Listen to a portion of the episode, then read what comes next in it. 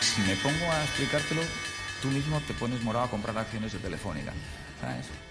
Yo tengo un chico que estudia, dice, economía. Que esto no es algo que el mercado comprenda en el corto plazo. Uy, yo tengo un chico que estudia, que no hace falta economía. Aquí no hace falta ser economista. La economía tiene que venir por uno mismo. Ganar cinco y gastar uno. Empiezan los FinPix. Soy Mariano Angulo, esto es No Financieros y vamos al lío. ¡Que invierta su puta madre! to Amazon and shareholders of Amazon, but Jeff Bezos set to go into space and soon. Yes, you heard that correctly. Jeff Bezos' space flight company, Blue Origin, announcing this morning that Bezos, along with his brother Mark, will join the winner of an auction in the company's first human flight. It's going to take place in just about a month, July 20th. The highest bid in that auction, by the way, was up to $2.8 million. Uh, Jeff Bezos uh, putting out an Instagram post this morning, a video with him and his brother planning to do this July 20th. They're going to space on the first rocket. That He's putting his money where his mouth is. Well, he's put his life where his and mouth his life is. where his mouth is. That shows some extreme confidence. When we've asked Richard Branson Right. if he's going up, he's laughed and said, not on the first one, maybe after But this a is few. this is early, and the reason I said maybe if Dan Ives was still with us, you know, obviously we wish Jeff uh, and his brother and everybody involved in it uh, the absolute best. But I would think, Dan, if you're a shareholder of Amazon today, uh, this now presents a new risk to the company. Stocks down. Yeah, if, if you're a shareholder, this is not what you want to see. And, and also, look, they, you know, Bezos need to make a bold play.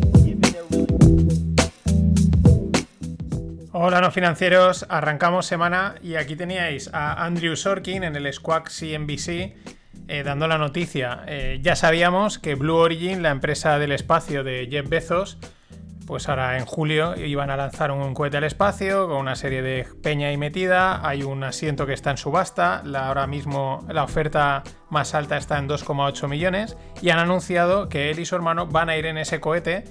Y bueno, como bien dice Andrew Sorkin, eso es poner el dinero en la boca donde pones el dinero, ¿no? Donde pones las palabras donde pones el dinero.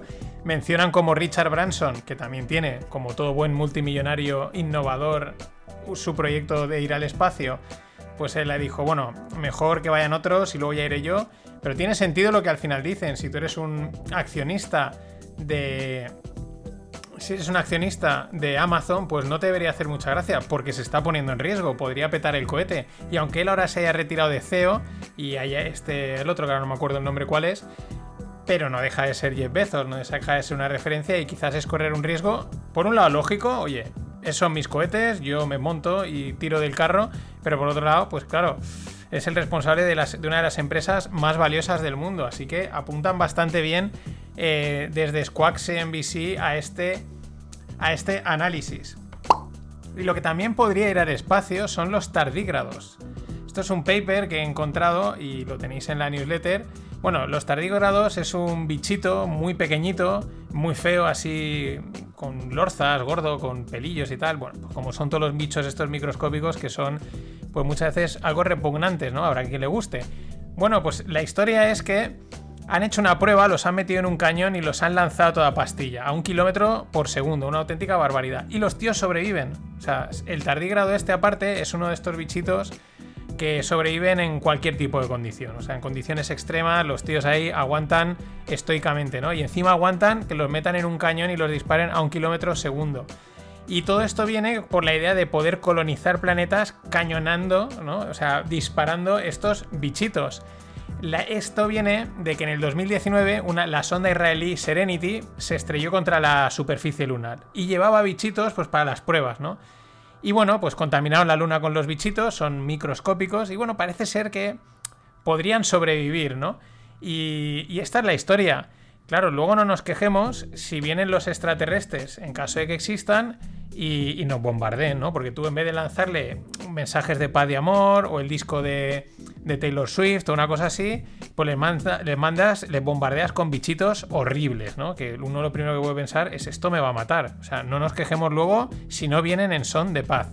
Pero es así, ¿eh? Lo tenéis en la newsletter, hay un paper escrito y todo. Que todo, hoy en día, todo por paper de universidad. Y siguiendo en el espacio, os dejo también en la newsletter un artículo que han publicado nuevos inversores sobre el, bueno, unas noticias que yo no conocía. Elon Musk envió el pasado 3 de junio en uno de esos envíos que están haciendo constantemente al espacio de satélites y de pruebas, envió un nodo Ethereum. Y el próximo 24 de junio enviará un nodo Bitcoin al espacio. Entonces es una manera también en la que, pues bueno, se le critica, pero el tío va probando cosas, el tío va innovando. Él es que lo ve ya ahí, que nos vamos a ir ya mañana ahí al espacio y vamos a tener que comprar y transaccionar dinero en el espacio y esto tiene que estar ya probado, ¿no? Yo creo que da un poquito de tiempo, pero bueno, él va a su marcha. Y siguiendo con el espacio, o casi, porque está ahí casi, los vuelos supersónicos. Esta, esta startup la mencioné hace poco, que se llama Boom. El tema es que United Airlines apuesta por los vuelos supersónicos, le encarga 15 aviones a esta empresa por un valor de 3, de 3 billions. Detalles, bueno, la idea es conectar Londres-Nueva York en 3,5 horas. Vale. Vamos ahora con los detalles, con la amiga, que es lo que, lo que, lo que, lo que interesa. Bueno, esta startup Boom nunca ha construido, como buena startup, pues nunca ha construido aviones a escala completa. Por lo tanto, aún tendría que construirlos, pasar todos los controles de seguridad, etc. Es decir, 2029 ponían en la, en la noticia. Luego, ¿qué sucede? Otra cosa de estas curiosas, el clásico del mundo de la, avia- de la aviación, que es un problema que mm, no se afronta, yo creo que en parte porque no se quiere. He oído a expertos del mundo del transporte diciendo que, que, bueno, que se podría eh, pensar el que el modelo de que funcionan los, los aeropuertos y las aerolíneas es el modelo Hub and Spoke, que es el radial, ¿no? Una rueda de bicicleta, pues un centro y todo el mundo acude al mismo lugar para, ¿por qué? para volar. ¿Por qué? Bueno, economías de escala, te dicen que es que así se consume menos, eh, combustible, ya, pero ¿y el combustible que, gasta la gente en ir hasta el aeropuerto, los tiempos de espera, etcétera? Sé que puede pensar loco hacer un modelo punto punto, pero oye, ¿por qué no? Bueno, ¿por qué lo digo? Porque claro, lo que pasa, tú puedes tardar 3,5 horas, que al final es lo que te aporta valor, ¿no? En ir de Londres a Nueva York, nada, en periquete te has plantado allí, pero luego, entre controles de seguridad, tiempo de antelación que tienes que ir y luego el transporte en estas grandes ciudades, que igual tardas más de 3,5 horas en solo llegar al aeropuerto y salir del aeropuerto. Quizás eh, los modelos de drones, de nueva movilidad, los túneles de Elon Musk, pues acaben resolviendo estas cosas, pero es una, es una cosa que no se aborda. Es verdad que tampoco es una solución fácil, pero no deja de ser a veces curioso que tardas más yendo que desplazándote.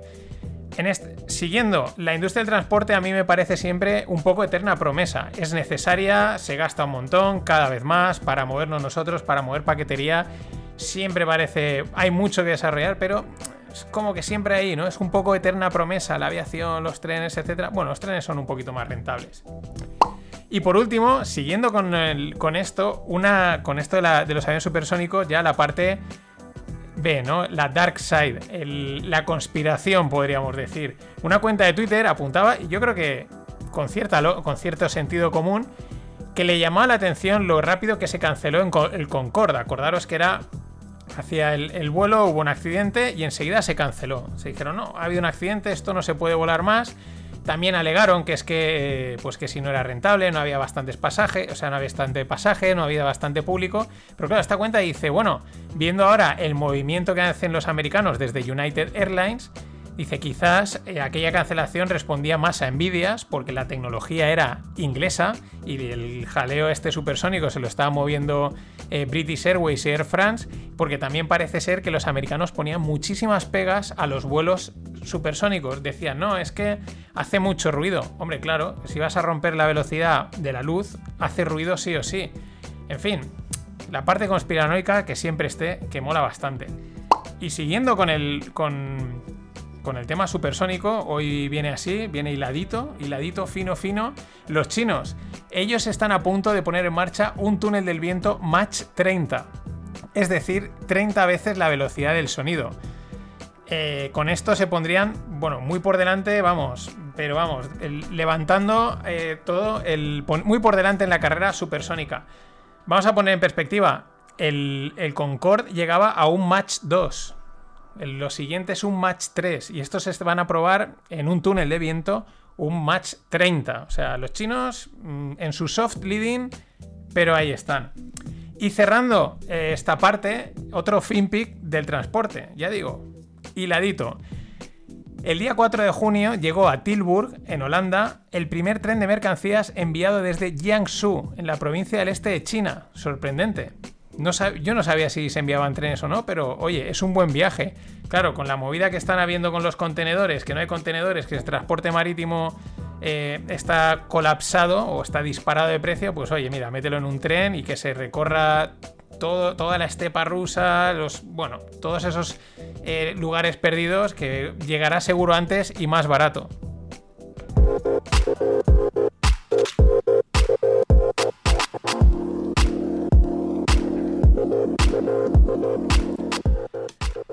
Y en el mundo startup, Gorillas la- es una startup alemana con sede en Berlín que se dedica al quick commerce. Esta es una modalidad de e-commerce eh, rápido. Es decir, ellos se definen como 10 Minute Grocery Delivery Company, ¿no? Te entregamos eh, pues cosas de comida, no tienen por qué ser de restaurante, ¿vale? Pues em, cualquier cosa que podías comprar en un supermercado o similar eh, en menos de 10 minutos. Ese es el concepto de quick commerce que está entrando muy fuerte. Bueno, ¿qué ha pasado con Gorillas?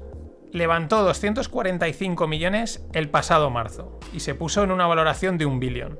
Es decir, en nueve meses, desde que la lanzaron, nueve meses más tarde ya tenía el, hito de valer un billón, ser considerado unicornio europeo. Con esto superaba a Hopin, que era otra, era la, la startup más rápida en alcanzar la valoración de un billón, lo hizo en 2020. Recordaos que Hopin se dedica al tema este de videoconferencias, que con el, claro, pues con el coronavirus y tal, les ha ido de cine. Bueno, volviendo, Gorilas, marzo, levanta 245 billions, millions, perdón, millones, a valoración de un billón. Bien, pues ya está pensando, ya están planteando la búsqueda de un billón, o sea, de financiación, que le pondrían una valoración de 6 billions. Van a toda pastilla.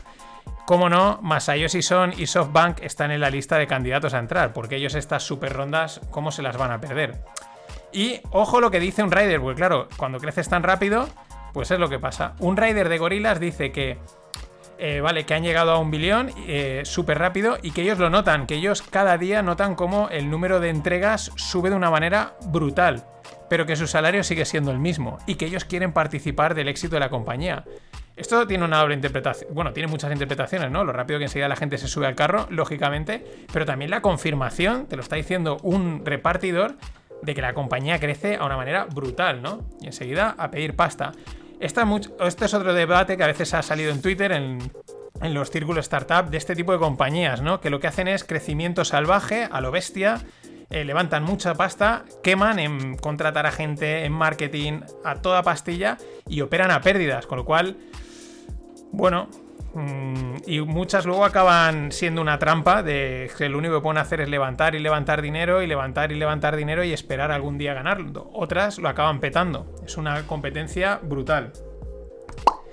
Y nos vamos a Bitcoin, porque este fin de ha habido conferencia, la Bitcoin Conference organizada por Bitcoin Magazine. Os voy a poner el corte. Buenas tardes.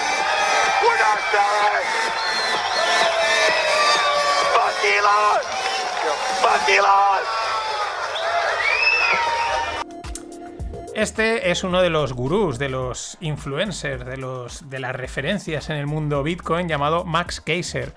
Con un traje blanco y gritando eso, We are not selling, fuck Elon. Lo mejor es que al lado está Michael Saylor, yo no entiendo nada. Hace dos días eh, Elon Musk se metía con Sailor por Twitter, con, Sailor Moon por Twitter. Luego los dos anunciaban que habían hablado, iban a mover eh, la minería verde y estaban ahí, parecía que los dos ahí conchavados. Y ahora de repente este le está riendo las gracias al otro que le dice fuck Elon. La conferencia ha sido un auténtico esperpento. Te la vendan como te la vendan. Dicho por la gran mayoría de la gente del mundo cripto, Bitcoin y, y los que no. O sea, un auténtico esperpento. Pero una cosa, una mezcla entre Herbalife, Comic Con, eh, Palmar de Troya, mm, Foro Económico Mundial. O sea, unos tíos ahí soltando unos speeches que dices, pero tío, que eh, de filosofía barata, de visión barata de, de las finanzas. eh, muy, no sé, de repente un tío salió allí, se quitó la camisa, Dogecoin to the moon. Bueno, cosas también. Ahora seguiremos que hay un par de cosas más, ¿no? Pero llevan a Jack. Bueno, han llevado personajes, ahora os pondré muy, muy variopintos. Que alguno dice, no, si yo no tengo criptomonedas, pero aquí estoy, como el que os voy a poner ahora. Pero eh, uno de los referentes que yo no conocía, un tag Jack Mallers, que hizo el anuncio de, de lo del Salvador, que también ahora os comentaré. Bueno, y también al mismo tiempo en la, en la, en la, en la Bitcoin esta está eh, Jack Dorsey.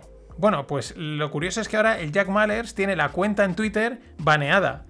Que el que manda ahí es Jack Dorsey. Y estaban en un evento de Bitcoin que en teoría promueve la libertad. O sea, un auténtico esperpento. Bueno, uno de los personajes que dices, ¿qué pinta aquí? Porque es que el tío reconoce que no tiene criptomonedas. Es este. ¿Qué- I want the people to believe in themselves. And everybody in the crypto world is competing with one another. Whereas I feel like everybody choose what they should be able to choose what they want to choose and go with who they want to go with. I, th- I don't think I think everybody should work together. And what I always did was I believed in myself. Before anybody else believed in me, I believed in myself. And I believe that it's going to be, you know, an, another cryptocurrency that's going to be just as large as Bitcoin someday. It's, it's oh. okay. That's that's no that's no different from Uber and Lyft. It, it, that's no problem. Everybody's entitled. Everybody, everybody's entitled to their. Everybody, everybody is entitled to their own opinion. I, I, I got to where I, I got to where I got to. I, I don't knock, I don't knock anyone. ¿Quién es este? Floyd Mayweather, sí, sí, el boxeador, porque justo también coincidía que estaba allí en Miami y tenía una pelea. El tío ahora dice, yo no tengo criptomonedas. Eh, cuando dice que cada uno tiene su opinión, la gente le aplaude, pero cuando el tío ha dado la opinión, le abuchean. Es un auténtico esperpento. Pero me ha gustado, porque bueno, tampoco le puedes pedir a un boxeador con la de leches que se lleva en la cabeza que sea rápido, ¿no? Se le nota ahí lentito, es normal. Pero me ha gustado porque hace gala de una cosa que, es imprescindible, ese sentido común básico, esencial y directo. Por eso me encanta poner los audios de los abuelos estos de la economía, que sé que a muchos os encantan, porque es ese sentido, ese sentido común elemental, indestructible, ¿no? Que dice, mira, no me cuentes rollos, ¿no? Y lo que dice es yo creo que es así, o sea, esto es tecnología. La tecnología se come a sí misma y va evolucionando. La probabilidad de que surja una nueva moneda o tecnología mejor es altísima. Y probablemente ni siquiera está inventada. Y lo que dice no está nada lejos de la realidad. Es lo que ha pasado, es lo que hemos visto en, el mundo tecnológico y seguimos viendo día a día. Y llega Floyd Mayweather y lo plantan allí y dice esto. Y el tío dice, de aparte, yo no tengo criptomonedas y aunque no tenga voy a ser feliz. Hombre, con la pasta que tienes, ¿cómo no vas a ser feliz? Impresionante. O sea, un auténtico esperpento lo de, lo de la conferencia. Un daño a la imagen brutal. Pero todo esto, pues al final son el anuncio, el buah, no sé qué. ¿Qué pasa? Va a haber un anuncio importante, el que hacía el Jack Mallers este, que ahora está baneado en Twitter. ¿Cuál era el anuncio? A falta de que lo apruebe la Asamblea y por lo tanto ver cómo queda la propuesta, El Salvador, el país llamado El Salvador, va a aceptar Bitcoin como eh, moneda de curso legal, la va a poner en sus reservas. El presidente Nayib Bukele pues lo anunciaba, ¿no? Y ya, ¡buah! Esto, uf, El Salvador. Claro, eh, ¿qué dice el presidente que es un buen populista? Que hay buenas playas, que hay buen clima, que hay casas a pie de playa para comprar buenísimas y es un sitio para hacer surf. Y que los criptoemprendedores van a tener la residencia permanente inmediata. Eh, claro, mm, y no necesitas que sean cripto. Si necesitas desarrollar el país, es muy sencillo. Para cualquier emprendedor que vaya, da la residencia permanente, dales facilidades y que te desarrollen el país, que es lo que necesita. Que está, vamos, el país evidentemente está bastante mal. Eh, ¿Cuál es una de las consecuencias positivas de que lo consideren una moneda de curso legal? Que ya no hay eh, impuestos a las ganancias del capital en, cuando inviertes en moneda extranjera. Pero ya digo, todo esto está por ver de cómo queda finalmente legalmente en la asamblea definido, etcétera. Eh, siguiendo con el populismo, el 70, bueno, datos, el 70% de la población de El Salvador no tiene cuenta bancaria. ¿Qué más dice este Nayib Bukele? Porque claro, hacen la, la cuenta, el, el modelo de los políticos lineal, ¿no? Dice que el país, el país recibe 6.000 millones de dólares al año en reservas extranjeras, que son el 20% del PIB nacional. Claro que si llega a través de Bitcoin ya no hay manos intermediarias que lo pierdan. y que eh, si solo el 1% del valor de mercado de Bitcoin entrase en El Salvador, eso aumentaría el PIB en un 25%. El clásico cálculo lineal sencillo de esta gente que no entiende que 2 y 2 son 8, pero 2 más 1 más 1 son 3. En fin, ahora los pros, los hedge funds. ¿Qué, soltaba por Twitter el domingo un hedge fund de volatilidad dice, bueno, este es un país desarrollado, subdesarrollado, azotado por la violencia de las bandas llamadas maras, tiene una mala situación geográfica, falta de turismo, una infraestructura anti- anticuada y por lo tanto falta de competitividad en exportación e importación.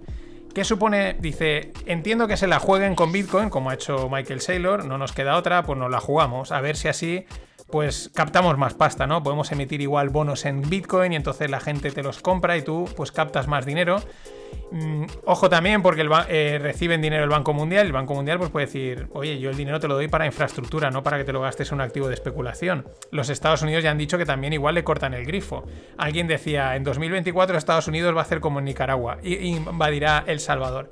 Pero ¿a qué apuntaba este hedge fund? Pues algo básico, elemental de los mercados. Has metido un activo muy volátil, de mucho riesgo, en tu, en tu hoja de balance. ¿Eso qué quiere decir? Y estás endeudado. ¿Qué quiere decir? Que tu deuda vale menos. Punto. Que tu deuda vale menos, has aumentado tu riesgo de impago, los fanboys a su casa, no, porque esto es el futuro. Ya, ya, pero a día de hoy es un activo volátil, in- incrementas tu riesgo de impago y por lo tanto tu deuda hoy tiene que valer menos. Y yo me imagino que hasta que se apruebe, pero los hedge funds ya estarán haciendo, afilando los dientes para ver cómo le meten ahí. Faltará que se apruebe. En fin, hasta mañana. Americans don't see a lot of that on a daily basis. What they Yeah. do see at their at their own border, children being lowered over fences, children coming in with, you know, phone numbers stenciled on, on their hand. Yeah. And so the question has come up, and you heard it here, and, and you, you'll hear it again, I'm sure. Is why not visit the border? Why not see what Americans are seeing in this crisis? Well, we are going to the border. We have to deal with what's happening at the border. There's no question about that. That's not a debatable point. But we have to understand that there's a reason people are arriving at our border and ask what is that reason and then identify the problem so we can fix it. Just quickly put a button. Okay. Do you have any plans to visit the border? I, at some point, you know, I, we are going to the border. We've been to the border. So You- this whole this whole this whole thing about the border, we've been to the border. We've been to the border. You haven't been to the border. I, and I haven't been to Europe. And I mean, I don't I don't understand the point that you're making. ¿Qué tal, no financieros? Aquí teníais a la buena de Kamala, Kamala Harris, la vicepresidenta de los Estados Unidos. El periodista le aprieta por, bueno, la crisis, crisis migratorias que hay en todo el mundo, la frontera, y que ya no ha ido a la frontera, pero sí que han estado, tal. Y cuando le pregunta, dice, bueno, que no has ido, ¿no? Dice, tampoco he ido a Europa. Tal cual, a cara perro, sin problemas, o sea, no has estado en Europa. Que vale, que tampoco es imperativo, ¿no? Pero no sé, pero no pasa nada porque como es la buena de Kamala, es una mujer, sonrisa grande, o sea, bonita, eh, eh, mestiza, que es también muy importante, pues, pues no pasa nada. Puede decir una cosa como esta y aquí no hay problema, ¿no? Dice, no está en Europa y que, en fin, que no pasa nada. Igual que parece que no pasa nada, pero ellos van dando avisos. ¿De quién hablo? De nuestros amigos de la Fed. La Fed, el Tesoro, que están ahí medio fusionados, G-Pau y Yellen. Habrá que pensar en algún apodo para Yellen, ¿no? Pero de momento van dejándolas caer. Eh, no vamos a subir los tipos, sí que vamos a subir los tipos, no vamos a subir los tipos, relajaremos, no relajaremos. Este fin de semana, eh, Janet Yellen decía que, bueno, insinuaba que estarían cómodos, preparados para subir tipos, porque venía a decir que eh, la subida de tipos sería algo bueno desde el punto de vista de la sociedad y de la Fed. Ellos van dejándolo caer. También es verdad que el tiempo va pasando y desde hace ya meses se lleva diciendo para 2022 se prevé la subida de tipos. Ya lo tonto, pues eso, también van pasando los meses y es normal también que lo que hace unos meses era no vamos a subir ya, mm, ahora em- empieza ese, ya empiece a acercarse. Al final aquí la conclusión es el poder que tienen, el poder tomar esa decisión. Porque ya no es el impacto que pueda tener en los mercados, que estaría por ver, porque Friendly Reminder, eh, a los mercados les gusta sorprender y mm, a saber qué sucede, ¿no? Sino por el impacto eh, absolutamente global, porque al final eso lo que hace de alguna manera es fortalecer el dólar. Al final tener depósitos en dólares te va, en dólares te va a pagar más tipo de interés y por lo tanto el dólar se vuelve más atractivo, ¿no? Tanto que la gente está demandando el apocalipsis fiat, el fin del dólar y tal. Eh, bien, te puedes poner como quieras Rusia, te puedes poner como quieras China, te puedes poner como quieras El Salvador, Paraguay, que nosotros aquí tenemos una cosita que subimos los tipos y desajustamos todo y seguiremos teniendo el control de lo que nos dé la gana y eso hay que tenerlo muy en cuenta. Mientras, siguiendo con esto, las repos inversas en máximos. Acordaos que normalmente lo que hacen los bancos es eh, meter dinero en el. Eh, pedirle dinero prestado al, banco central, al- a los bancos centrales para pequeños pagos y de devolverlos, ¿no? Pues la repo inversa es al contrario, me sobra pasta y te la, y te la, y se la da al, al banco central para que le remunere. O al revés, porque ahora me he liado. En cualquier caso, Sí, creo que me he liado. Pero bueno, no importa. Las repos inversas, o sea, el tema, un flujo de pasta está en máximos brutales. O sea, ahí hay una liquidez enorme que quema. ¿Quema? ¿Por qué? Porque los tipos están en negativo. Y es un síntoma más de lo desajustado que está todo esto, aunque no lo parezca, ¿eh? Todo parece que sigue para adelante, pero ahí estamos. Y en la misma línea, la inflación. El debate de la inflación, porque cuando oyes a los economistas macro con experiencia, como era Luis Viceira, como es Diego Parrilla y algún otro, en- o americanos, dicen, bueno, sí, no, o sea, es- ellos reconocen, hay un debate, no, no es el mantra de, ah, la inflación, hay un debate porque hay fuerzas deflacionarias como son las tecnologías, pero luego también hay otras fuerzas inflacionarias, más luego está la impresión de dinero, más luego está el, el shock de demanda, es decir, bueno, hay un debate respecto a si ha habido, si no ha habido, si va a haber o no va a haber. Hoy vamos con el va a haber. Primero, Deutsche Bank. En un informe dicen que esto es una bomba de relojería. Que la inflación va a llegar y va a ser demoledora. Que la postura de la Fed de no actuar, que esta la hemos comentado, la Fed dice, "No- nosotros hasta que no veamos síntomas eh, sustanciales, no, no vale un dato, sino veamos que esto es ya evidente, no van a actuar. Y lo que dicen en el Deutsche Bank es que eso puede ser una actitud muy peligrosa, porque claro, igual cuando empiezas a actuar, el desastre ya es morrocotudo. Pero es que también la Fed está dispuesta, parece ser, a hacer lo que sea con tal de conseguir la recuperación económica. Aquí siempre está el tinte, bueno, os va- vamos a reventarlo todo, pero oye, conseguimos eh, eh, recuperación económica. Este es el juego que tienen los políticos siempre en la mano, o sea, ellos tienen la capacidad de liarla gordísima, siempre son los culpables de todas las liadas, pero liarla gordísima y luego eh, echarle la, la culpa a los mercados, a los bancos, a los especuladores, o decir, no, pero veis, pero esta otra cosa sí que funcionó, o sea, hemos reventado el 90% de la economía, pero este 10% funcionó y la gente les vota, evidentemente.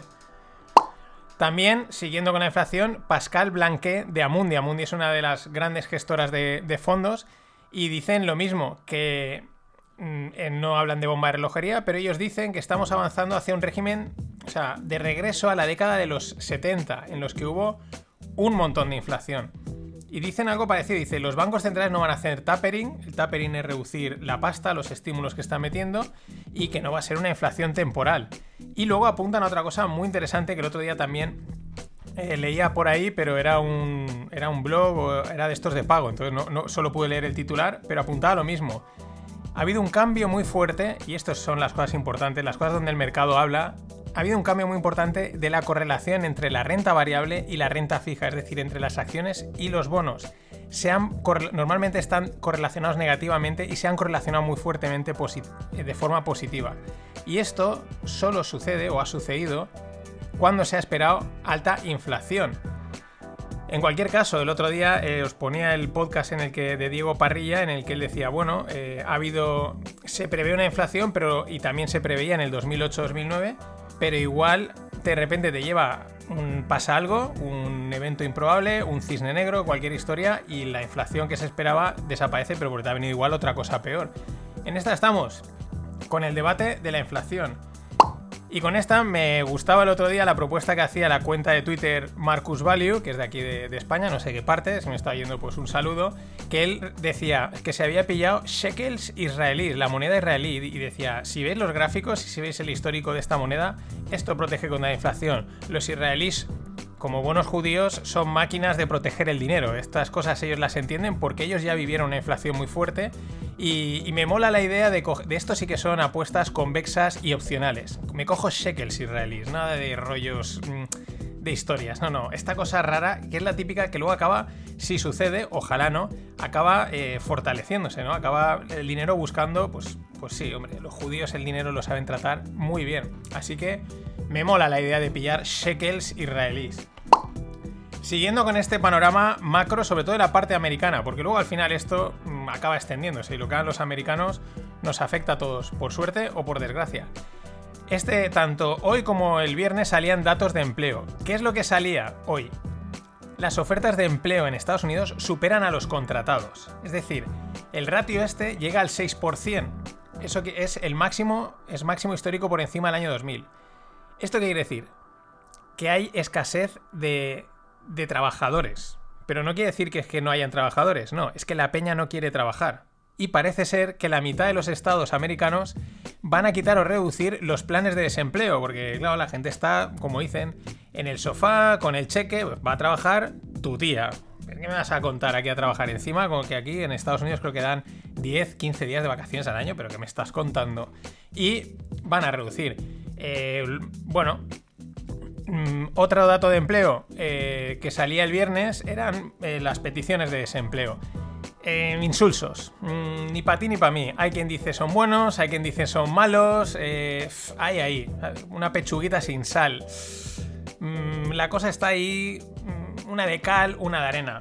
Mientras, aunque de ahí el salto y volveremos allí a Estados Unidos, en España salía el dato del Banco, del Banco de España relacionado también con el tema de los empleos. La subida del salario, la subida del salario mínimo, parece ser que se habría cargado a unos 100.000 empleos de España. Pero esta noticia escondidita, que no se le dé mucha publicidad, que no vende.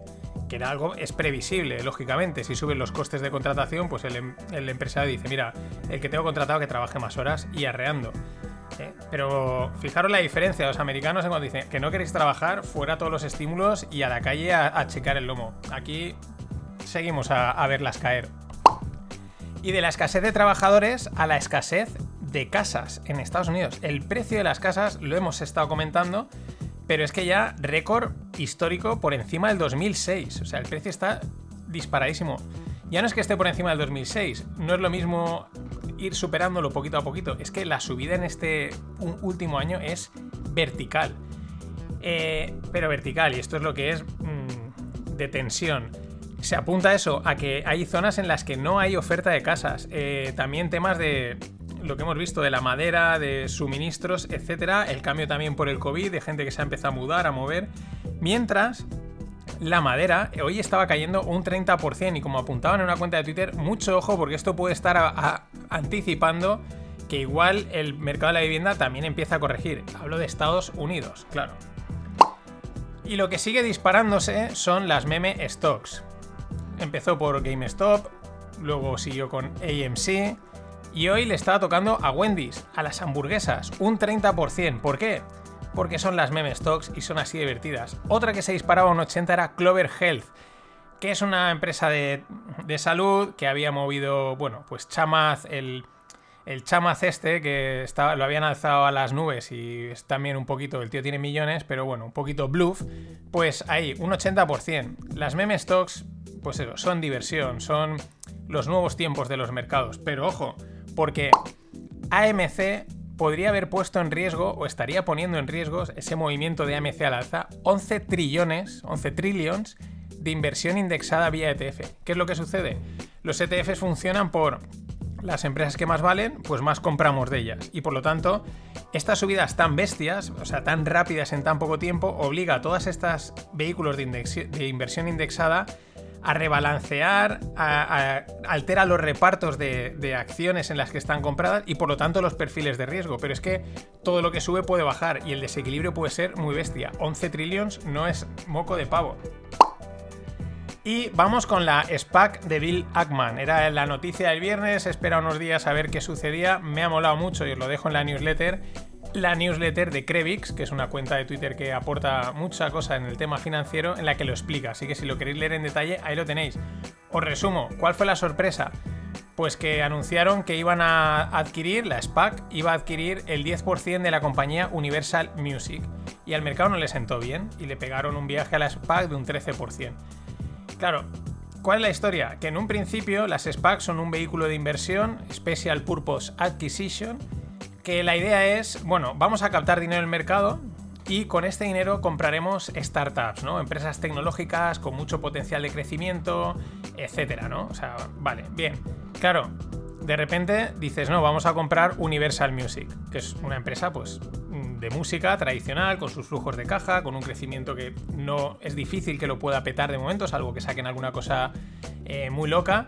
Y claro, pues eso parece ser que por un lado ha habido decepción. También el acuerdo parece que no está muy claro, etcétera. Cosas que pasan con estos vehículos que son antiguos, pero de repente se ponen de moda y ahí estamos, con las SPACs. Y LVMH, eh, la empresa de productos de lujo de Bernardo Arnault, actual uno de los más ricos, ahí está peleándose con Jeff Bezos, reabrirá el 23 de junio el centro comercial La Samaritaine de París. Tras 16 años cerrado, y ojo a esto, y tras invertir mil millones en el proyecto. Esto es que, claro, el sector del lujo mueve en pasta a tope. Y para quedarse de piedra, eh, nuevo eSport. Nuevo eSport Campeonato Mundial de Modeladores Financieros en Excel. Sí, sí, el concurso de matemáticas de toda la vida en la versión actual. Unos tíos ahí modelando descuentos de flujos de caja, créditos o cualquier historia con un Excel. Y faltará alguien retransmitiéndolo. Hay quien proponía que fuese Ibai. LOL.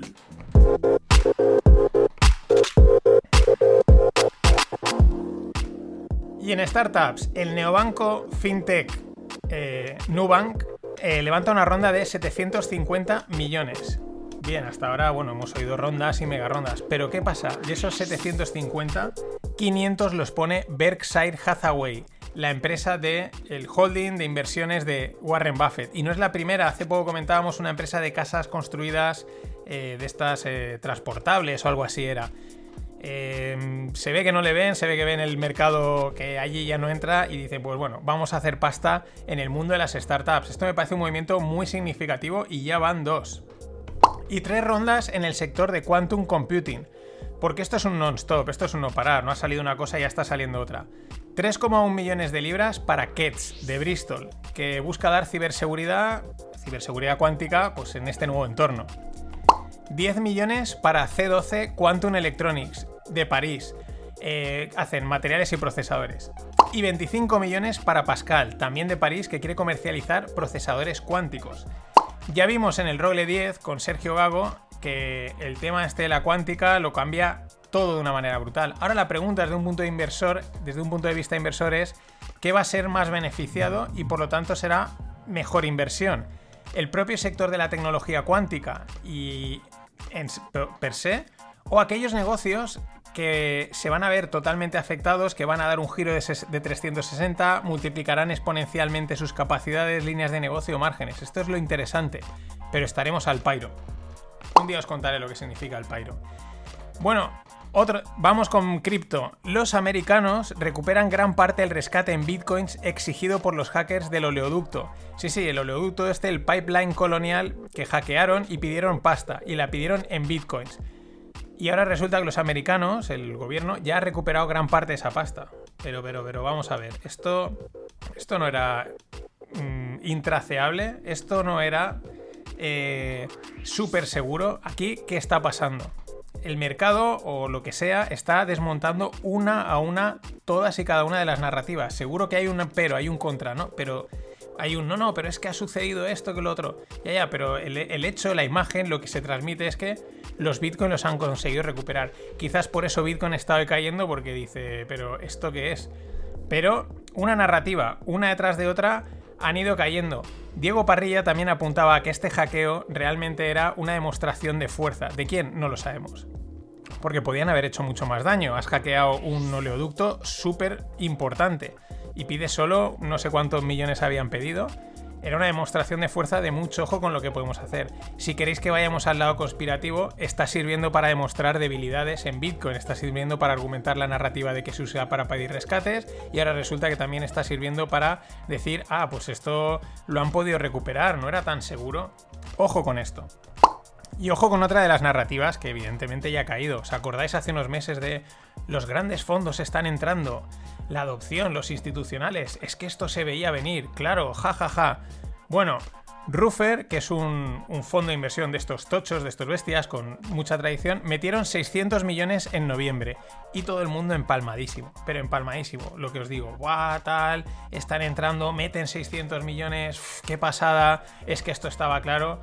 Bueno, pues a día de hoy Ruffer ya está fuera de Bitcoin, se ha sacado 1,1 billions, 1.100 millones limpios, limpitos, o sea, prácticamente ha duplicado ha triplicado la inversión, porque si eran 1600, pues ha sacado 1800 y 1100 limpios. Y lo que ya dije, ojo con los grandes, no sabemos cómo juegan, ni de la forma que ni sabemos ni conocemos. Lo podemos intuir, que muy buena no es, pero a tomar por saco la narrativa de ah, los grandes. Y en este sentido, el otro día, mientras iba andando, me volvían otra vez las palabras de Druckenmiller que os comenté la semana pasada, cuando el tío cuenta que ellos iban a meter 100 millones, cuando Bitcoin estaba en 6.500, y solo pudieron meter 20. Dijo, bueno, pues ahí se quedan. Eh, mmm, primero, ¿cuánto gestiona Druckenmiller? Pues unos cuantos miles de millones, es decir, su apuesta era realmente bajísima de, haber metido los 100 millones. Es verdad que esos 100 millones multiplicados por 10, porque si entró a 6.500 llega a 60, pues le aporta bastante alfa. Pero ahí hay otra historia, es que solo pudo meter 20. Y mucho ojo, porque los grandes al final lo que tienen que dar es rentabilidad. O sea, ellos no es... Eh, necesitan cada año decir, mira, pues sí, este año he sacado un 20, un 25, porque esta gente va a esos números. Y al final tienen que meter una cantidad de pasta en el activo que sea y decir, bueno, pues si esto crece tanto, me va a aportar un 2% a mi rentabilidad final, un 3%. Si no son capaces de meter una cantidad mínima, no les interesa ese, ese activo.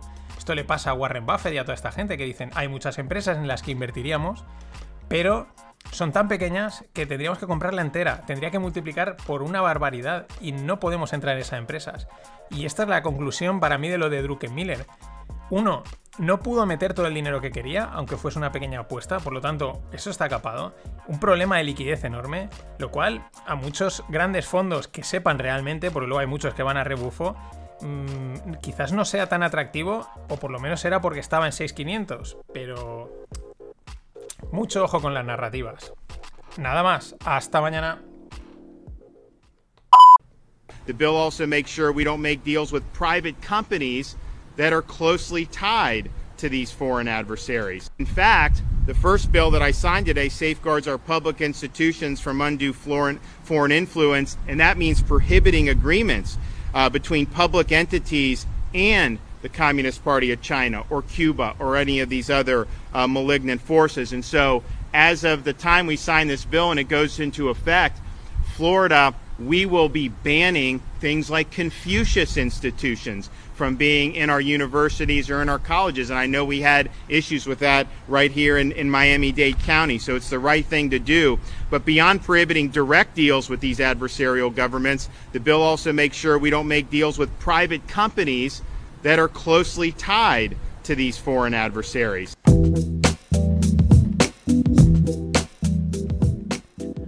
Hola, no financieros. Aquí tenéis al gobernador de Santis de, de Florida.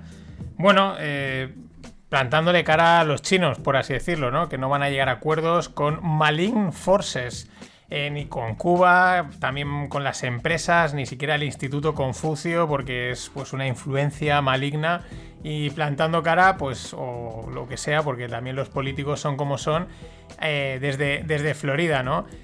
Mientras, pues Biden le dice a Putin y a China que Europa y Estados Unidos están unidos, ¿vale? Y cumbre de G7 este fin de.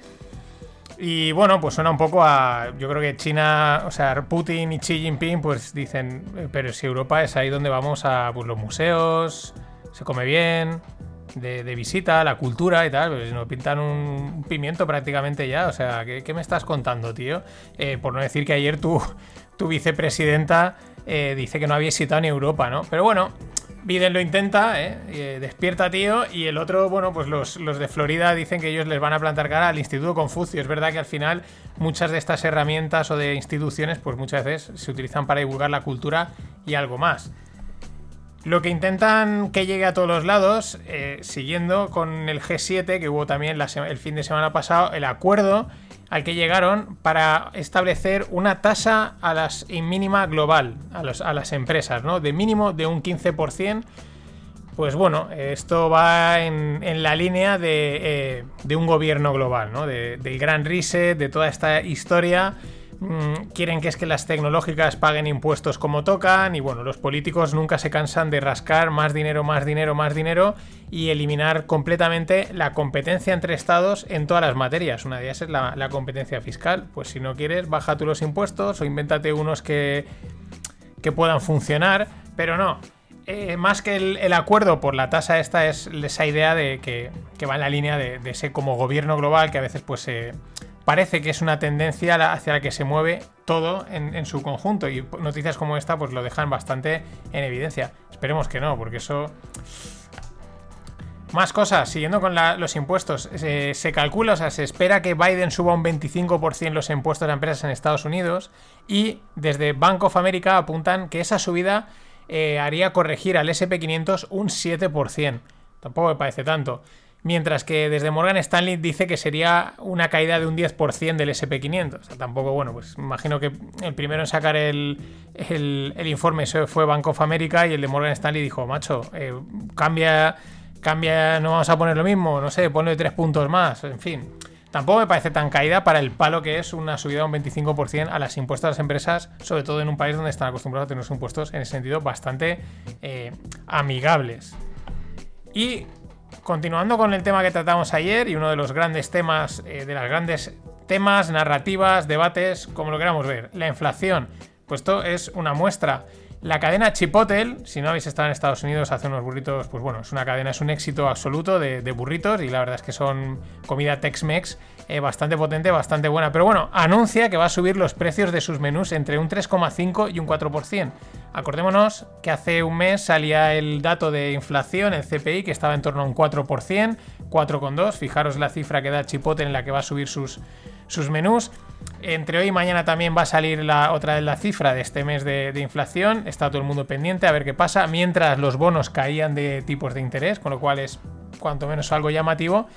Eh, pero en fin, una de cal y una de arena en el, tiempo en el que estamos.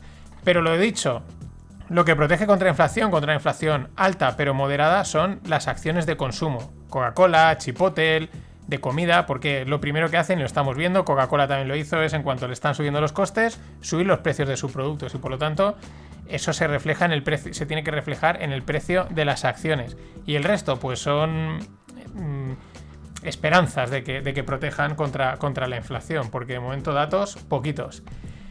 Otra cosa que influye en esta situación de precios altos es el tema del comercio marítimo mundial. Ya sabemos que desde la pandemia está en tensión, no hay contenedores, los fletes disparados. Bueno, pues sale el regulador marítimo americano y dice que esperan que los fletes sigan estando altos hasta bien entrar el 2022.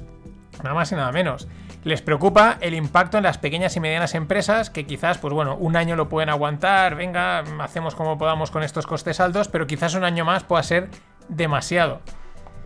Y el otro factor que está también, no, no en el tema de la inflación, pero también en esta tensión en el comercio mundial, el famoso eh, escasez de chips, ¿no? Que, hay, que llevamos arrastrando y que llevamos comentando. Pues Flex, que es el tercer mayor fabricante del mundo de chips, dice que la escasez podría continuar hasta 2023. Nada más y nada menos. 2023. Estamos hablando ya de. Estamos en 2021. Son dos años de escasez y de problemas de suministro de chips. Lo que le llaman, o lo que le han llamado en el artículo que os dejo en la newsletter, el chipagedon. Ay. Está el Armagedon, el Volmagedon, que encaja bien, pero el chipagedon. Ay, no, no. Eso no, no encaja, ¿no? no encajan bien las palabras. Y si no encajan, se dice. En cualquier caso, el Banco Mundial prevé un crecimiento global en este 2021 del 5,6%. Sería el mayor en 80 años tras una recesión. no el mayor en 80 años, sino tras, después de una recesión el mayor registrado. Teniendo en cuenta también que venimos de una contracción en el 2020 a nivel global del 3,5%. Eh, bueno, ahí estamos. Crecimientos globales del 3,5, bueno, perdón, 3,5 de contracción, en este caso un 5,6 que es uno de los máximos, pero normalmente pues el crecimiento global suele estar en torno a un 3, un 4%. Y para los fans de la indexación, pues es lo bueno. Cuando estás indexado en todo el mundo, mientras el mundo siga girando, pues los indexados al mundo, pues deben de ir ganando. No te vas a forrar, pero oye, mmm, al final la inercia tiene. La inercia del ser humano y de seguir adelante es superior a cualquier cosa. La FDA, la, la Agencia Americana del Medicamento, aprueba eh, un medicamento de Biogen que frena el Alzheimer. ¿Qué es lo frena, lo desacelera? Bueno, ¿qué es lo es una decisión controvertida? ¿Por qué? Porque ellos mismos hasta ahora lo tenían en estudio, de hecho en Europa y en Japón siguen con las pruebas con ese medicamento. Eh, parece ser que los medicamentos que hay hasta ahora eran ya, una vez el Alzheimer ya ha empezado a hacer efecto, pues más como por así decirlo, si alguien es médico que entienda mis errores, pero como paliativo, ¿no? Por así decirlo, no sé cómo, no sé cuál sería la palabra correcta, pero en este caso dicen que los potenciales beneficios de este medicamento superan las contradicciones, es decir, han dado un paso en aprobar un medicamento pues un poco más acelerado, un poco más potente, que intente frenarlo o decelerarlo, pero es curioso, ¿no? Eh, reconocen eh, que tiene bastantes contradicciones, pero bueno, los potenciales beneficios en creen que le superan. Ya digo, Europa y Japón siguen con pruebas. Igual los americanos, después de aprobar las vacunas de una manera récord y tal, pues dicen, venga, vamos a empezar a probar ya todo para adelante. Y documentos os dejo en la newsletter, están súper interesantes. Además, es una cuenta de Twitter que se llama eh, Tech Emails, ¿no? Emails sacados de empresas tecnológicas. Y estos son documentos, creo que esto ya mencioné el caso, pero no los detalles, del 2012 de las conversaciones entre Zuckerberg, Mark Zuckerberg y Eversman, que era el jefe financiero, el CFO, para comprar IG, o sea, Instagram. Y Eversman le dice, mira, Instagram tiene 20 millones de usuarios, no tiene ingresos, son solo 10 a 25 empleados. Los fundadores no quieren vender, dice, pero si les ofrecemos de 500 a un billón, eh, se lo van a tener que pensar.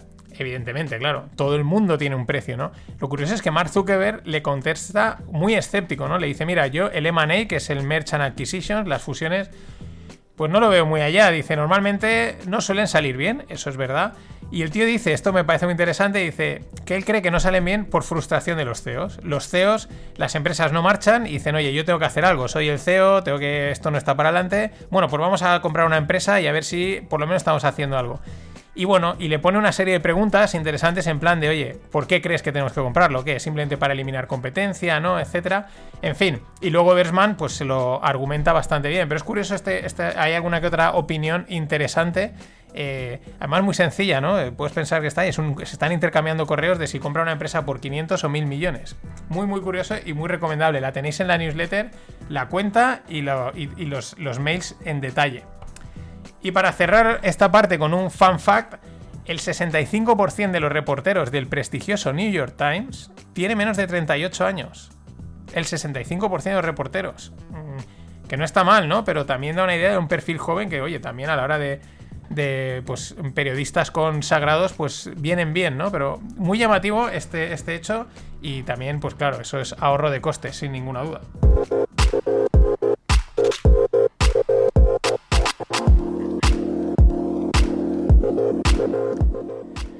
Y en el mundo startup, pues sorpresita que nos hemos llevado en el lado español. Wallbox, que es de mmm, recargas, ¿no? Recargas de coches eléctricos, ¿no? Los aparatitos para recargar, cargadores, que no me salía la palabra, recargas, cargadores de coches eléctricos, es una startup, pues va a salir a cotizar en la bolsa americana a través de una SPAC. Sí, ayer hablamos de la SPAC de Ackman y hoy de repente ha salido de, de sorpresa, una SPAC va a adquirir Wallbox, es decir, por lo tanto va a salir a cotizar a bolsa.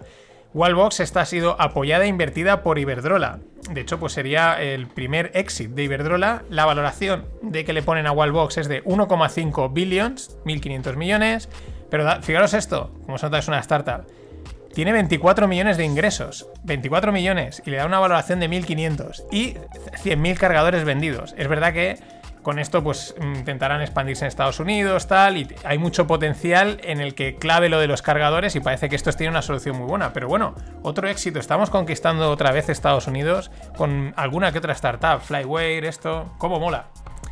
Y también súper interesante el artículo que os dejo, y ahora os comento, de la técnica de venta que utilizan en la GAM. La GAM es una startup española de venta de, de ropa, ¿no? En solo modo online. Y utilizan grupos de WhatsApp. El tema es que tienen 8 grupos con unas 2.000 clientas y cada jueves suben vídeos de cómo quedan las prendas. Pues claro, esa es una de las gran dudas, ¿no? Oye, ¿la prenda cómo me va a quedar? Pues suben vídeos de las prendas y entonces las clientas que están ahí en el WhatsApp pues pueden hacer preguntas, consultar dudas y luego pues tienen el link de compra y la compra está también limitada eh, en horas, ¿no? Que esto es algo que se hace mucho últimamente. eh, las ventas privadas y cosas así, ¿no? Limitarla el tiempo, tienes hasta las 12 para comprar esto y si no, ya no lo puedes comprar. Tirar de un clásico, que es la exclusividad. Pero es muy interesante, el 20% de la facturación de las ventas mensuales de la GAM las consiguen a través de los grupos de WhatsApp. Ojo. Y vamos con, con Bitcoin, que últimamente pues acapara muchísimos titulares. Eh, lo primero, esta mañana se ha aprobado en la Asamblea del Salvador que Bitcoin sea un eh, dinero legal allí. Eh, una ley de tres folios, que toda la, la gente del mundo de la abogacía lo ha criticado. Dice, esto es una ley muy simple. De hecho, de los tres folios hay uno que es casi como introductorio o algo así. Es muy, muy flojillo eh, para algo de, en teoría tan importante. O sea, mm, bueno. Eh, ¿Esto qué quiere decir? ¿Qué dice la ley? Bueno, que pueden expresar los precios en Bitcoin eh, y aceptar precios en Bitcoin. Pero tiene detallitos. Para fines contables se utilizará el dólar como moneda de referencia. Eh, más cosas. Parece ser que no van a tener, en los bit- no van a tener bitcoins en, en las reservas del país, sino que van a tener un dinero en dólares preparado para ser cambiado en bitcoins en el momento en el que se, se necesite. Lo cual, esto ya cuadra con un movimiento de los políticos, ¿no? De vendo una cosa, pero luego realmente tampoco me la voy a jugar mucho. Ya dije, si meten bitcoins en sus reservas, eh, incrementan el riesgo país, incrementan el riesgo de impago por la volatilidad de bitcoin y por lo tanto probablemente sus bonos se vean afectados. Lo cual también es inteligente que no, nosotros le damos un eso legal. Si alguien lo quiere, si alguien quiere, aquí hay unos dólares que los cambiamos automáticamente a Bitcoin y los aceptamos y aceptaríamos pagos en deuda de Bitcoin, pero de momento nosotros el dólar es el dólar. Más cosas, decían que iban a dar la residencia permanente a cualquier criptoinversor. Bueno, tienes que tener tres bitcoins para que te den la residencia. Estos han puesto ya el nivel altito. No quieren pobres, no quieren. Que ya tienen bastantes. Y luego, otra cosa muy interesante que pone la ley, y esto es muy interesante, dice, todo agente económico deberá aceptar Bitcoin como forma de pago cuando así le sea ofrecido. Ojo con esto. Porque está todo el mundo empalmadísimo. Y esto rompe con la filosofía de Bitcoin. Bitcoin no es algo libre, no empodera al individuo. Y entonces tú eres un comerciante y llega un tío y te dice que esto te lo empago en Bitcoin. Y tú dices que no. Y dice, pues por ley me tienes que aceptar Bitcoin. Esto, esto es imposición pura y dura de una moneda. Eh, que sí, que ya nos han impuesto el, el- dólar, el euro y tal, ya, ya, pero imagínate la gracia que diga que no, que yo no quiero cobrar en Bitcoin, que a mí me pagues en dólares. No, no, que por ley te tengo que, te tengo que pagar en Bitcoin y me lo tienes que aceptar. Y ya sabemos lo que pasa cuando nos, nos imponen cosas desde los políticos, que basta que te lo impongan para que digas, yo por ahí no paso. Pero bueno, veremos a ver esto en qué queda. Porque ya digo, la gente está encantadísima y se están sumando políticos y políticos y políticos. Y los políticos todo lo que tocan. Muy bonito, pero todos sabemos cómo acaba. Y luego eh, os dejo también, es técnico, pero al que le interese, ahí está en la newsletter. Un hilo en el que explican los bonos que ha emitido MicroStrategy, eh, el, este Michael Saylor, para comprar otros 500 millones de Bitcoin. Quizás por eso ahora, hace nada, estaba subiendo Bitcoin un 15%, de repente. O sea, no ha sido por lo del Salvador. O sea, lo del Salvador ha salido esta mañana, la cosa estaba tranquila, tal, ha subido un poquito, no sé qué, y ahora de repente ha empezado a subir un 15%. ¿Por qué? Porque esto es una lotería absoluta. No tiene más. Quizás es porque eh, este ya ha cogido la pasta y ha empezado a comprar los bitcoins. Pero lo interesante es que dicen que los bonos que ha emitido son unos bonos basura, unos bonos caca, le llaman turd en inglés, le dicen esto es una caca. Y está el análisis, está el análisis del, nivel de crédito, del distress, y dicen esto, esto no vale, o sea, esto, ¿por qué? Porque puede reclamar el bono cuando le dé la gana y, repagártelo como quiera. O sea, es un bono basura en toda alegra. O sea, vamos, espectacular. Pero ahí lo tenéis, está, ya os digo, puede que alguien diga no he entendido nada, pero lógicamente que esperábamos que hiciese Michael Saylor. Por cierto, en otro hilo que ese se me ha olvidado ponerlo, lo he perdido, pero hacían también el análisis crediticio de MicroStrategy y decían que Bitcoin, que por debajo de 20.000 Bitcoin puede tener muchos problemas eh, pues por temas de balance, de pérdidas, MicroStrategy. Y por último, eh, una noticia que dejan en, en Coindesk, que es un.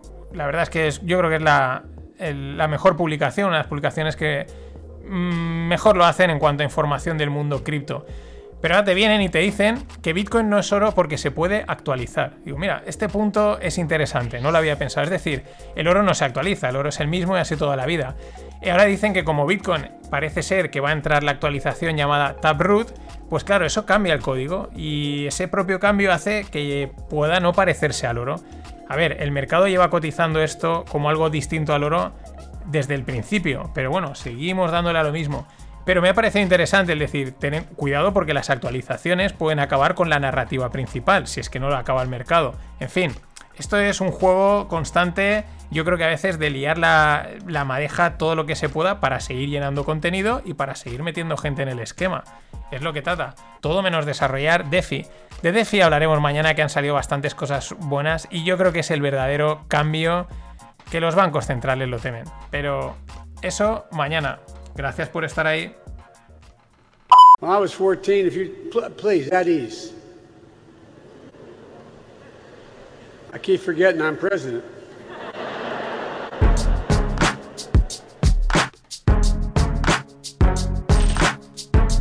I keep forgetting I'm president. I keep forgetting I'm president. I keep forgetting I'm president. ¿Qué tal, no financieros? Aquí teníais a, a Biden y me está marcando la remezcla en directo. La voy a repetir porque mola bastante.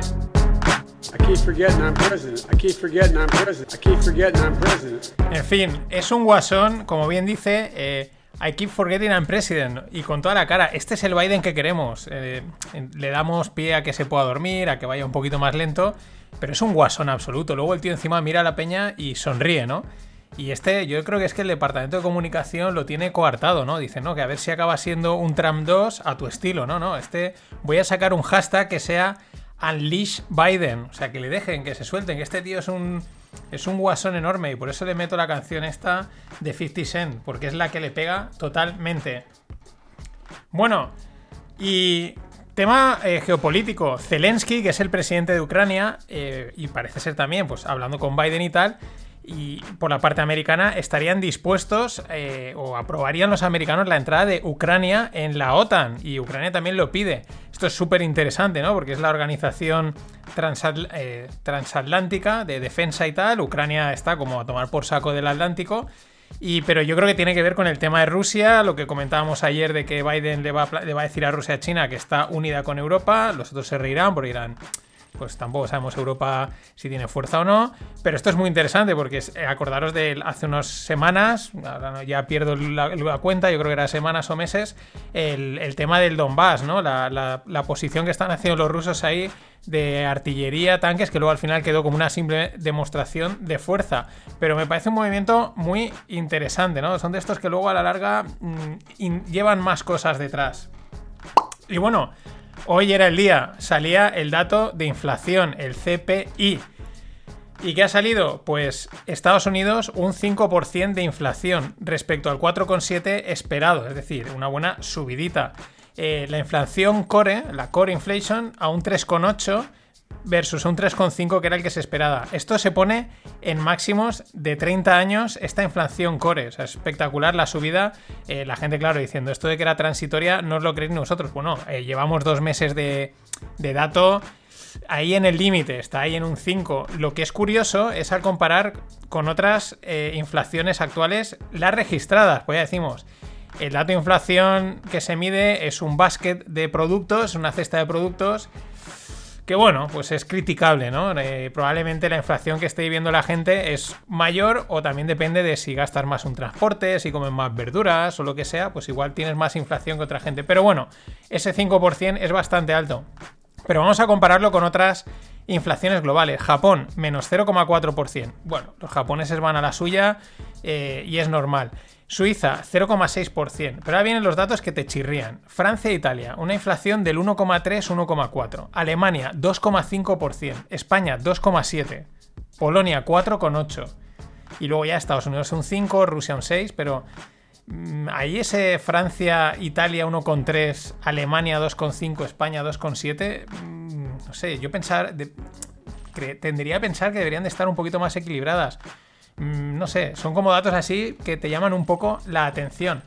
Ante esto, ¿qué han hecho los mercados? Pues un vaivén. Primero, pues el dato caen, pero luego enseguida han empezado a subir. Para el final, más o menos, de momento, a a la hora a la que estoy grabando el podcast, pues más o menos quedarse en la línea. Sí, el SP ha vuelto a marcar máximos históricos, pero quiero decir, respecto a ayer tampoco es que haya subido muchísimo, ¿no? Eh, lógico que suban las, acciones, lo llevamos diciendo, sobre todo las acciones de consumo, siempre la, eh, la inflación sea una inflación alta pero contenida, o sea, no, no sea disparada, pues a priori eh, las Coca-Colas y estas cosas es lo que te protege contra la inflación y punto. Pero bueno, mm, es un fenómeno nuevo si es que acaba realmente dándose y consolidándose y veremos por dónde salen los tiros. ¿Qué más cosas han pasado? Lógicamente, los bonos caían en precio, subían en tipos de interés. Es lo que lo esperado. El, el oro, el oro eh, empezaba el día cayendo y luego otra vez se recuperaba. Bien. El que protege contra la inflación, asterisco, asterisco, asterisco, es decir, Bitcoin, plano en el momento que ha salido. O sea, ni se ha inmutado. O sea, queda igual. Es verdad que viene una subida ayer de un 15 o por ahí. Esta mañana subía un montón, pero luego ha empezado a corregir. Y bueno, Ahí estaba. Lo divertido con Bitcoin, aunque normalmente lo comenté al final, pero como es de mercados y son de las narrativas estas de mercados con las que hay que ir con cuidado, porque sobre todo cuando empiezas a, invertir o a operar, pues miras mucho las noticias y mucho ojo porque ellos tienen, lo repito siempre, tienen que llenar contenido, ¿no? Entonces, eh, claro, dices, oye, estos de Forbes, estos de Bloomberg, pues si lo dicen, esta gente sabrá algo. Cuidado. Porque, por ejemplo, Bitcoin. Hoy he leído dos titulares de, con la subida de ayer, ¿no? Dice, Bitcoin sube por lo del Salvador, porque la han aprobado como una moneda en, El Salvador y tal. Y dice, vamos a ver, en el- ayer cuando se aprobó, que creo que eran en torno a las 8 de la mañana o por ahí lo de El Salvador, Bitcoin subió un poquito, pero nada, muy poquito y ya está. Y luego como 8 horas más tarde empezó a subir a lo bestia. O sea, no, porque Vamos a ver, si lo del Salvador se publicó el domingo, pero dijeron, vamos a esperar porque aún no está aprobado. Con lo cual, los operadores, los que van a especular, se esperan y en el momento está aprobado, se lanzan a hacer las operaciones que tocan. No lo hacen ocho horas más tarde, con lo cual Bitcoin ayer no subía por lo del Salvador. Así como, por ejemplo, con, el, con datos como la inflación sí que se ve una reacción inmediata en los mercados, en el segundo uno. Aquí no era por eso. Pero es que luego veía otro titular que decía, no, que Bitcoin subía porque es que habían salido pues por ahí informaciones de reguladores que dice que van a pedir requerimientos de capital a las empresas cripto, ya que esto parece que se está gastando, pues mm, bueno, regulación y requerimientos de capital, lo cual es un poco un problema para el mundo cripto, que es una de las ventajas que tiene, ¿no? Y que entonces Bitcoin subía por eso. O sea, daros cuenta, eh, bueno, en vez de decir, señores, esto sube porque le ha dado por subir hoy y punto, no. Hay que buscar el, el titular, ¿no? Y lo mismo pasaba con el tema este de los tipos de interés. Hoy, antes de hablar los americanos, hablaba en Europa Lagarde. Y desde ayer y a primera de la mañana los titulares eran eh, ¿Hará algo el BCE? ¿Va a sorprender? ¿Va a subir los tipos de interés? ¿Empezará el tapering? Tú lo estás leyendo y dices, pues si es evidentemente que no, pues esto no mueven ficha ni a la de 3. ¿Y qué ha pasado? Pues que no suben tipos y no hacen nada. Eh, pero es acojonante. Con razón, una cuenta tuiteaba en plan de WhatsApp que en la próxima reunión del Banco Central Europeo de Guindos eh, sería sustituido por una planta. Y no le falta nada de razón. Y con estas, algo que ya comentamos, los depósitos bancarios en Estados Unidos llegan a 17,1 trillones en mayo. Ya no pueden manejar tanto cash, o sea, están desbordados, aunque suene raro, ¿no? Pero están desbordados, están, piden a las empresas, oye, no nos deis más pasta. Y esto también se ve reflejado en las repos inversas. Que ayer me liaba, pero lo aclaro. La repo, normal es que tú necesitas pasta, necesitas pasta para un día, porque te falta por balance, por reservas o lo que sea, y vas al Banco Central, a la Fed y dices, oye, a la ventanilla, dame dinero y mañana te la devuelvo. Perfecto. Y te han prestado dinero, cubres tus necesidades overnight y a la marcha, o a 3, 4 días, breve, breves necesidades de liquidez. La repo inversa es al contrario. Los bancos comerciales les sobra tanta pasta, les cuesta dinero tenerla y dicen, oye, le van a, a la Fed y le dicen, toma, mm, te doy yo el dinero y ya me lo devuelves mañana. Es la repo inversa, que también están en máximos. En la última semana cada día han ido batiendo máximos históricos. Lo que comentan, lo que sucede es que la Fed está haciendo como un... Es un- una jugada, fijaros, es como con la mano derecha yo estoy metiendo pasta en, el merca- en, en la economía, como a través de compra de bonos y tal, que eso va a los bancos. Pero con la mano izquierda estoy recibiendo esas repos inversas. Claro, la historia es ese balance. Según dicen, el balance es negativo, es decir, está quitando dinero del mercado en realidad. Está por, por la derecha está dando 10, pero por la izquierda está quitando 12. Eh, que bueno, que esto dicen que lo puede estar haciendo mucho tiempo, pero que sería un reflejo de que están empezando el famoso tapering. En fin, cuando pase lo sabremos, o si está pasando, porque aquí también hay que marear un poquito al personal, que si no los mercados se vuelven locos y la gente empieza a hacer cosas que a ellos no les interesa. Y con todas estas, Goldman Sachs saca en Reino Unido una aplicación llamada Marcus para gestionar ahorros. Y esto me llama la atención porque normalmente estos bancos, estos grandes bancos de inversión, muchas veces no les muchas veces no, yo creo que no les interesa ir al mercado retail, al mercado de los pequeños, ¿por qué? Pues porque te cuesta dinero, hay que abrir oficinas, tiene unos costes, etcétera. Pero claro, llegan las aplicaciones, llegan las startups, generan las, las Open APIs de banking, que hemos hablado alguna vez de ellas, y de repente pues hacer una aplicación que la gente gestione su dinero a través de esa aplicación, que tú estés conectado y manejando el jaleo, es enorme. Así que ojo a este movimiento de Goldman Sachs en Reino Unido, que veremos si se replica en otros sitios. Y por cerrar esta parte, eh, saliendo un poco del tema de banca, Facebook, que ayer también hablaba de ella, planea lanzar un smartwatch con dos cámaras y con, y con frecuencia cardíaca para el próximo verano, eh, con un display desplegable, es decir, una, puedes quitar una parte del, del, del smartwatch para hacer fotos y para gastarlo como vídeo la historia, digamos, reciente, porque tampoco hay mucha historia respecto a esto, es que las empresas de software que se han metido a hacer hardware tampoco les ha acabado de ir del todo bien. Y, las, em, y lo mismo al contrario, las empresas de hardware que se han hecho, se han lanzado a hacer software así masivo, tampoco les ha ido bien. Mm, son movimientos que por un lado entiendes, pero por otro lado dices, si no, si no querías comprar Instagram, ¿para qué te vas a meter en este fregado? Mark.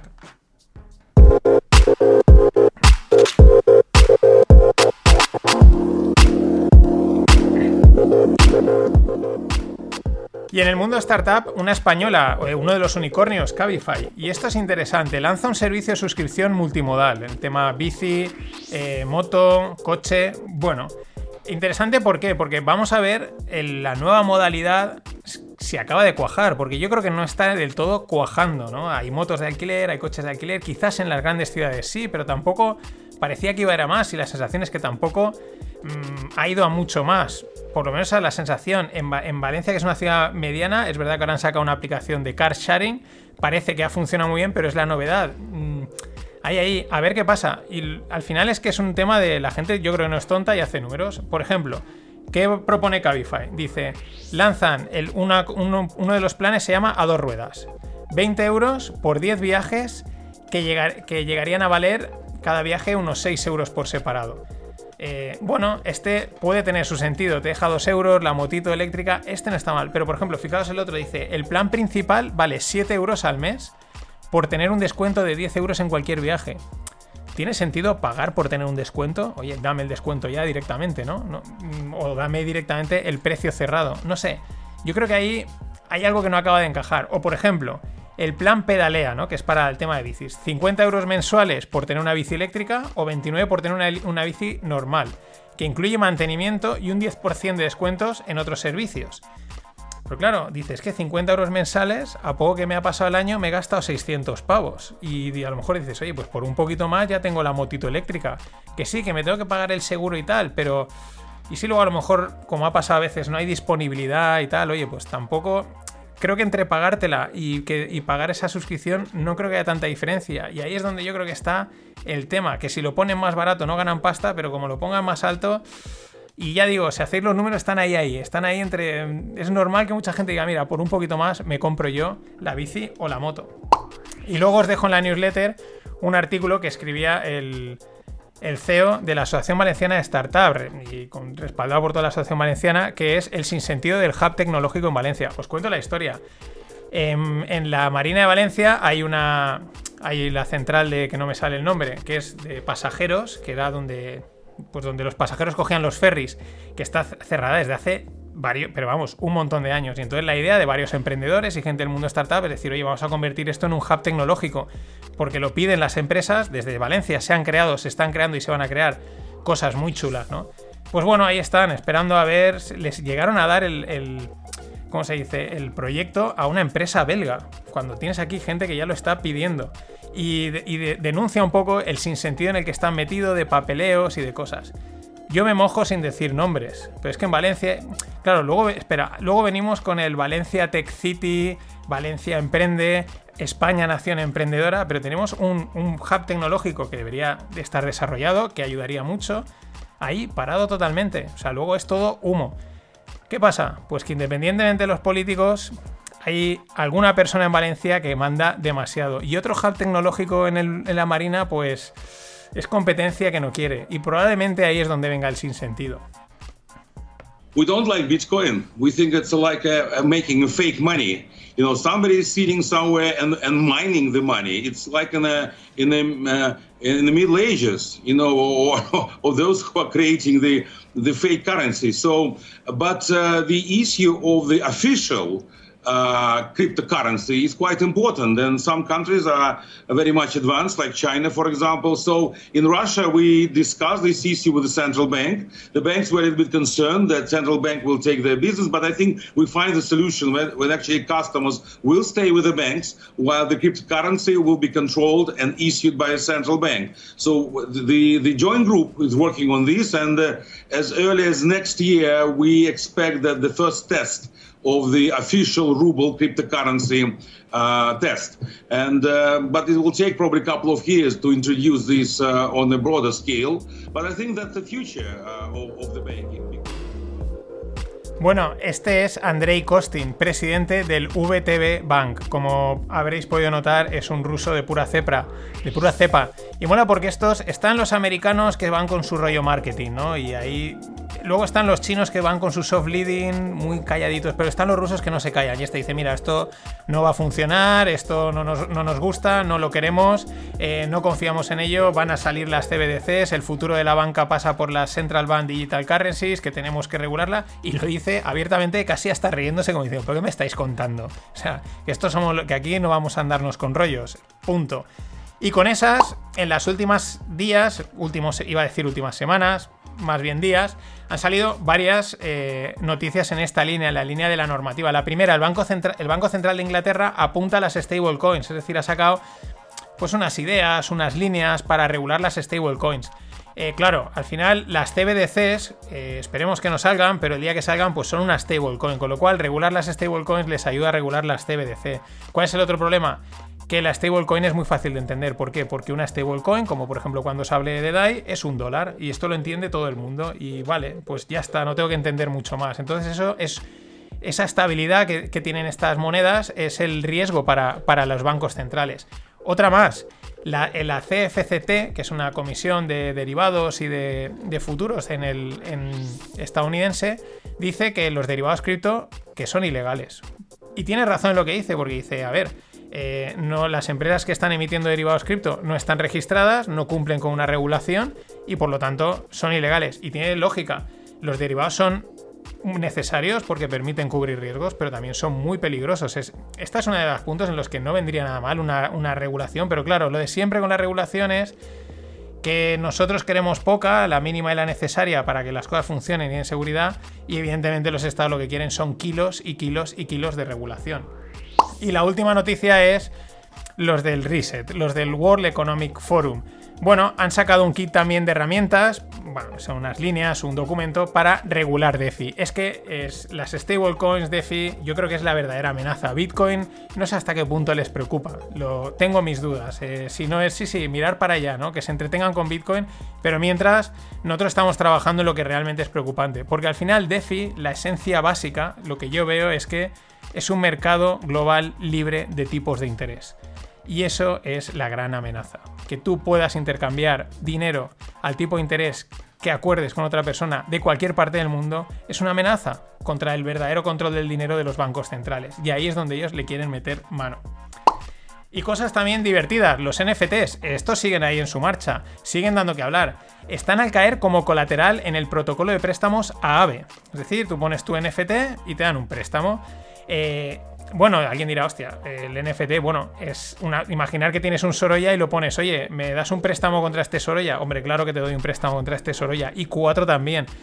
Eh, un NFT, pues ahí ya entra que como cualquier cosa puede ser un NFT, no es lo mismo un Sorolla N- minteado, NFTado, que el garabato que acabo de hacer en un papel, ¿no? Con lo cual, esto siempre tiene ahí Eh, la democratización tiene también ese lado en el que, bueno, pues pueden haber estafas o cosas bastante flojas desde un punto de vista financiero. También se une a los NFTs el Exchange FTX, uno de los que últimamente eh, tira bastante. Pues ahí tiene unos NFTs, gorras, que luego las puedes cambiar por una gorra de verdad, cosas estas, estas cosas locas del mundo cripto que no sé hasta qué punto es broma, es verdad o qué. Y luego os dejo en la newsletter, ojo a la historia de Metacoban. Metacoban es el que compró el NFT de Beeple por 69 millones, la mayor obra de arte comprada hasta el momento a una persona viva. Bueno, pues en esta historia, eh, y la compraron a través de Christie's, en esta historia ponen en duda toda la transacción. Eh, dicen que dudan que llegase a suceder, se ve que eh, como que lo tenían pactado para que fuese menos, hubo gente que siguió pujando, se les fue de las manos y como que al final la idea era que las tres partes saliesen ganadoras, Beeple le diese un salto de nombre, Metacoban, que tiene un historial de empresas así, llamémosle, pampeadoras, pues también seguir pampeando su esquema, su modelo de eh, museo de NFTs o lo que esté montando, el token B10 o B20 que tiene, ¿no? Como una jugarreta así un poco eh, dudosa, pero está muy bien argumentado y bueno, ahí está, ¿no? Y por último, más NFTs y revolucionando un sector donde, pues que realmente está poco relacionado, la poesía.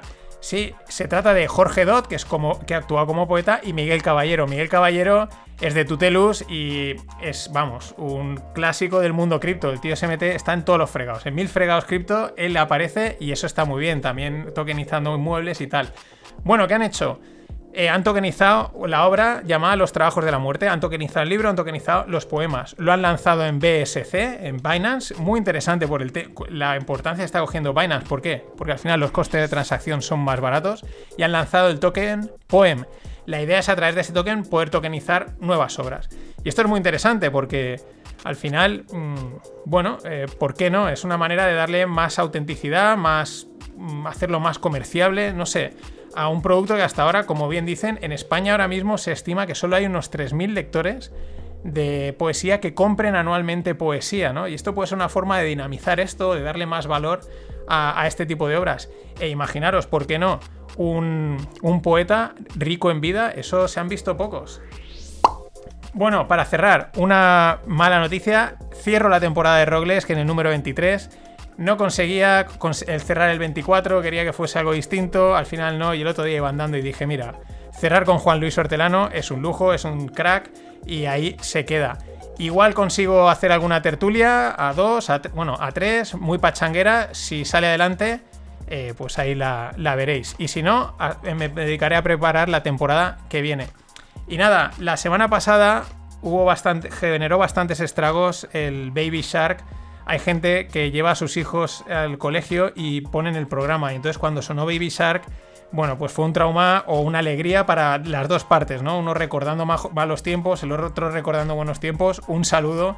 Hoy no, hoy no voy a poner Baby Shark, pero os voy a poner otra canción que se la podéis dedicar a quien quiera. Yo se la dedico muchas veces a estos tuiteros pesados, al cuñado, la cuñada, o a Pompiliano, Mark Cormac o alguno de estos.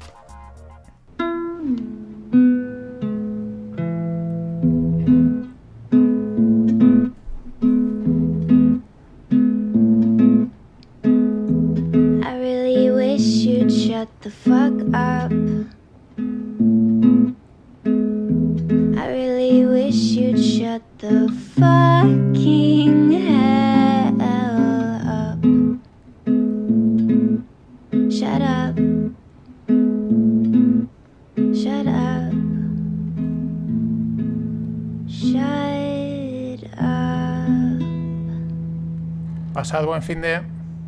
You fucking psychopaths. Always look on the bright side of life.